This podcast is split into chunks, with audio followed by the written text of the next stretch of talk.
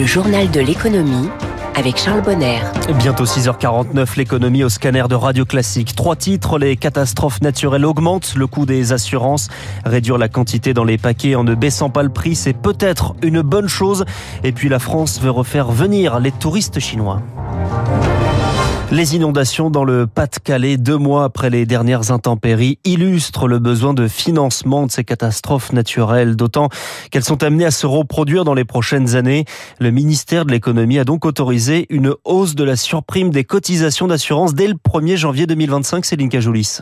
En France, les assurés bénéficient depuis 42 ans d'un système unique qui permet d'être indemnisés en cas de tempête, inondation ou sécheresse, moitié par son assureur, moitié par ce que l'on appelle le régime de catastrophe naturelle, un fonds alimenté par une surtaxe payée sur chaque contrat d'assurance. Problème depuis 2015, le régime est déficitaire et affiche une perte d'un milliard 900 millions d'euros, soit l'équivalent d'une année de cotisation. Devant la hausse de la sinistralité de ces dernières années, les professionnels demandaient une revalorisation de cette surprime. Elle passera donc de 6 à 9 pour les contrats incendie et vol et de 12 à 20 pour les contrats professionnels, soit 16 euros par an et par foyer à partir du 1er janvier 2025. Sans cela, le risque était de ne plus assurer certaines zones proches des côtes ou en bord de rivière. Et puis une nouvelle loi prévoyant une meilleure indemnisation des victimes vient d'entrer en vigueur et va encore alourdir la facture de 300 millions d'euros par an.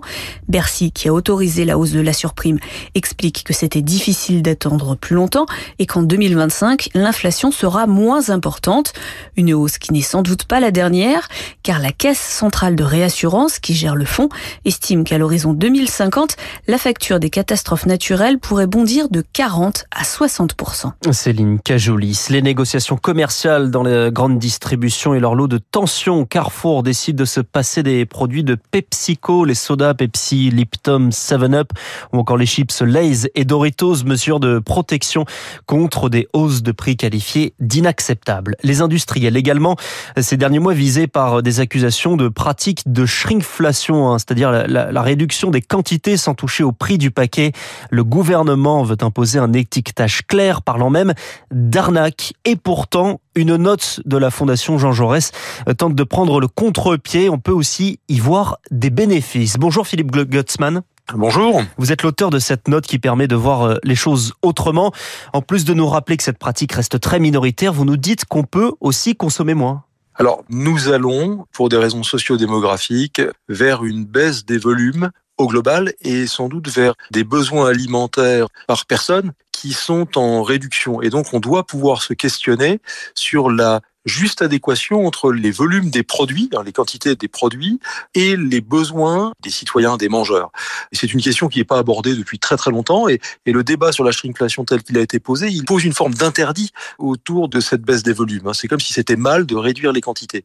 Or, c'est sans doute pas mal, c'est adapter la quantité à la réalité des besoins, qui, elle, a évolué à la baisse. Alors, que faire pour inciter à mieux consommer, à éviter le, le gaspillage sans rogner sur le pouvoir d'achat? C'est ce que j'essaie d'expliquer dans la note que j'ai rédigée, c'est qu'il y a une grande différence entre consommer acheter et consommer ingérer. Et au reste, par ailleurs, dans consommer ingérer, aujourd'hui, globalement, dans notre pays, on consomme trop, puisque c'est le premier facteur d'obésité, la trop grande consommation. Et donc, avoir une consommation plus sobre, c'est-à-dire réadapter nos grammages, peut-être acheter plus frais, plus régulièrement, pour réduire les risques de gaspillage, est quelque chose de tout à fait conséquent. Vous savez, la dépense alimentaire des Français, c'est 292 milliards sur l'année, tout compris. Si on élimine euh, toute la consommation, enfin achat, donc dépense, mais qui n'a pas d'utilité, on parle de dizaines de milliards d'euros qui pourraient être investis dans une meilleure consommation, dans une meilleure rémunération de l'amont, dans les transitions écologiques, tout en faisant que ça ne coûte pas plus cher au consommateur final. Donc il y a des enjeux tout à fait euh, conséquents. Philippe Gutzmann dans le journal de l'économie de Radio Classique, l'auteur de cette note sur euh, la shrinkflation pour la fondation Jean Jaurès. Il est 6h53, pas de changement majeur attendu prochainement. Le compte-rendu de la réunion du 13 décembre de la Fed a été rendu public hier, hein, la Fed, la Banque centrale américaine, qui maintient l'objectif d'une politique monétaire restrictive pour un certain temps pour réduire l'inflation à 2%, euh, tout en, mettant en garde dans le même temps sur un excès de restrictions. En réaction, la bourse de New York a fini en baisse hier, moins 0,76% pour le Dow Jones, moins 1,18% pour le Nasdaq. Une baisse également en France hein, pour le pour le CAC, hein, moins 1,58%. C'est moins 1,38 à Francfort. Le prix du pétrole a subi alors euh, un petit peu d'augmentation hein, avec ce contexte actuel, les tensions géopolitiques notamment en mer Rouge. Le prix est ce matin à plus de 78 dollars 60 hein, pour le baril de Brent de la mer du Nord. Le pétrole qui est donc un produit du passé. C'est comme ça qu'on peut interpréter hein, cette décision de Total Energy de finaliser la cession au Canada Couche-Tard de plus de 2000 stations-service en Europe, en Allemagne et au Benelux. Montant de l'opération annoncé hier un 3 milliards 400 millions d'euros. C'est une nouvelle aide pour permettre à, chacun de vieillir chez soi, éviter le placement en EHPAD en, en adaptant son logement. D'où le nom de cette aide, ma prime adapte. Le principal enjeu est d'éviter les chutes et donc les accidents et donc la perte de On parle là de l'installation de barres d'appui, de douches adaptées, un sujet qui devient central alors qu'en 2050, Rémi Pister, 35% des Français auront plus de 60 ans. Cette prime pourra couvrir jusqu'à 22 000 euros de travaux. L'objectif, c'est de réduire de 20% les chutes à domicile des seniors d'ici 5 ans. Louise Ford de l'Agence nationale de l'habitat. Les chutes en France, ça représente euh, aujourd'hui 135 000 hospitalisations par an et 10 000 morts. Plus de 80% des Français veulent vieillir euh, chez eux. Et aujourd'hui, on considère qu'il y a seulement 6% du parc de logement qui est adapté au fait qu'on puisse perdre en mobilité. L'idée, c'est vraiment que à partir de 70 ans, on puisse anticiper ses besoins. Cette aide est cependant réservée aux revenus les plus modestes moins de 22 000 euros par an pour une personne seule, moins de 32 000 pour un couple.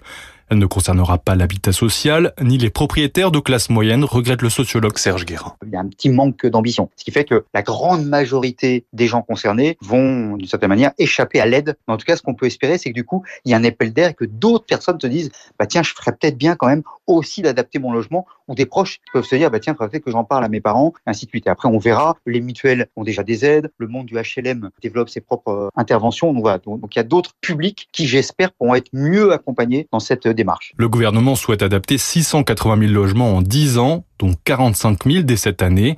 Des objectifs loin des 2 millions de ménages identifiés comme prioritaires selon la Cour des comptes. Les grands musées parisiens retrouvent des niveaux proches de l'avant-Covid, d'une très lente reprise, car certes, les Français ont repris le goût très vite des sorties, mais certains touristes viennent moins, avant tout euh, les Chinois, hein. à quelques mois des, des Jeux Olympiques. La ministre chargée du tourisme, Olivier Grégoire, se rend donc aujourd'hui en Chine pour l'inauguration de l'année culturelle franco-chinoise.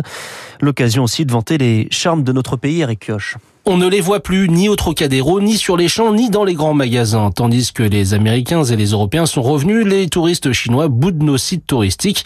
Plusieurs raisons à cela, selon l'expert du tourisme Jean-Pierre Masse. Les vols sont plus longs, il y a moins de vols également, il y a, même s'il y a un rétablissement progressif des fréquences. Et ensuite, l'augmentation des prix du transport aérien a joué pour euh, faire chuter la fréquentation des Chinois en France. Et même si les touristes chinois ne représentent que 2% des visiteurs internationaux en France, le secteur compte sur eux viennent pour des durées beaucoup plus longues, ils dépensent toujours beaucoup, jusqu'à 4 ou 5 fois plus que les touristes européens pendant la même durée de séjour. La mission d'Olivia Grégoire sera de les convaincre de revenir, montrer que la France a de nouveau un environnement social apaisé.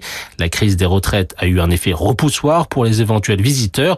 C'est donc une priorité stratégique, insiste Catherine Kérard, présidente du groupement des hôtelleries et restaurations de France. La Chine, avec une population énorme, a donc euh, des atouts économiques, touristiques fondamentaux pour notre secteur d'activité. Avec une classe moyenne de plus d'un demi-milliard de personnes, la Chine représente une manne financière gargantuesque. Pourtant, avec les JO, pas sûr de les revoir dès cette année. Difficultés de circulation, prix exorbitants ont de quoi rebuter.